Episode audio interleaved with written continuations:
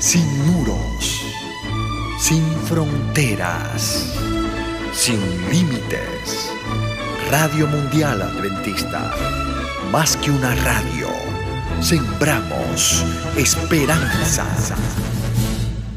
Salmo 74.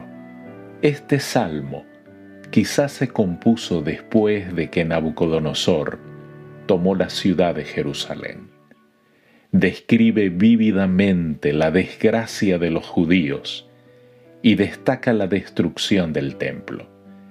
Este salmo debe compararse con el Salmo 79.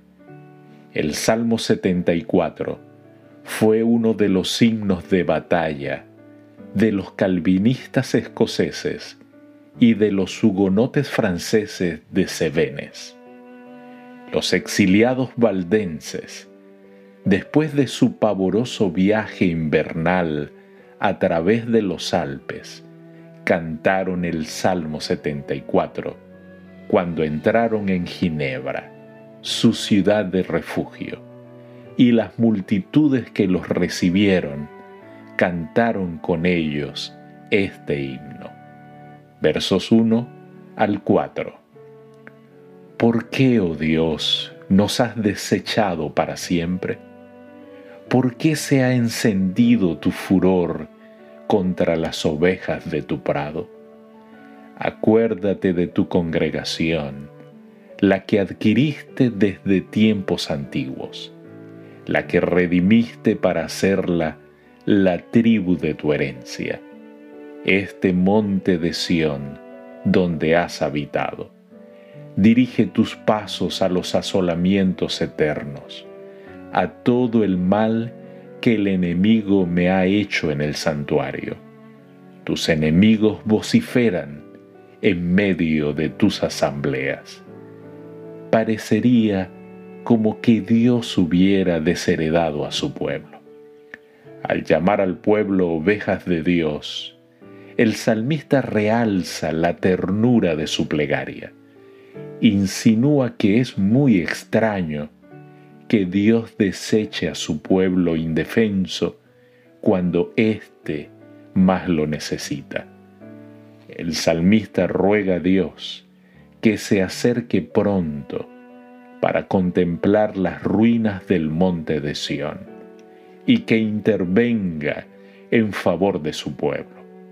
Los babilonios se habían llevado todo cuanto tenía valor y habían incendiado el templo en los versículos 4 al 8 se describe esta profanación.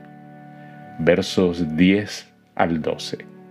¿Hasta cuándo, Dios, nos afrentará el angustiador? ¿Ha de blasfemar el enemigo perpetuamente tu nombre? ¿Por qué retraes tu mano? ¿Por qué escondes tu diestra en tu seno? Pero Dios es mi Rey desde tiempo antiguo, el que obra salvación en medio de la tierra.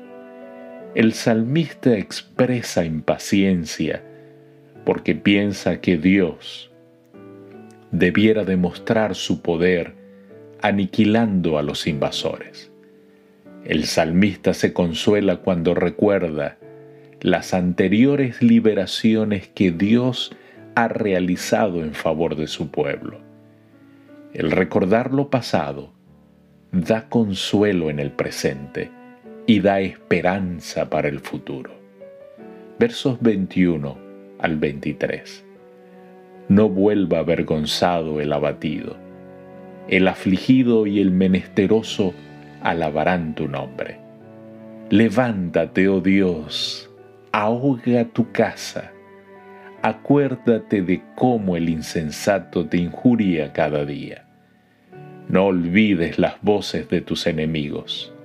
El alboroto de los que se levantan contra ti sube continuamente. El salmista se da cuenta de que la causa pertenece a Dios y que el honor divino es el que está en juego se considera que todo lo que sufre el pueblo de Dios, lo sufre también Él. el diminuto ser humano haría bien en reconocer los propósitos finales de Dios y para cumplir su voluntad divina, dejarse usar como instrumento en sus manos.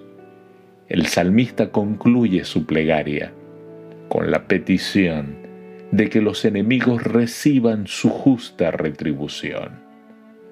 Los que se oponen a los propósitos divinos y trabajan contra sus dirigentes escogidos, muchas veces se engañan a sí mismos al creer que su proceder no preocupa a Dios.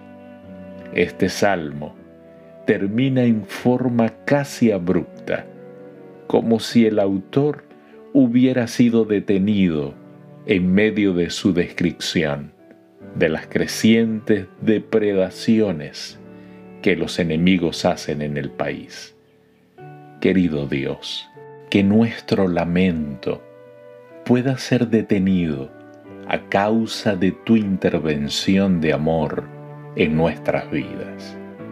Gracias Señor, pues aun cuando nos equivocamos y el enemigo levanta bandera contra nosotros, tú no nos abandonas. Al contrario, has prometido defendernos como poderoso gigante.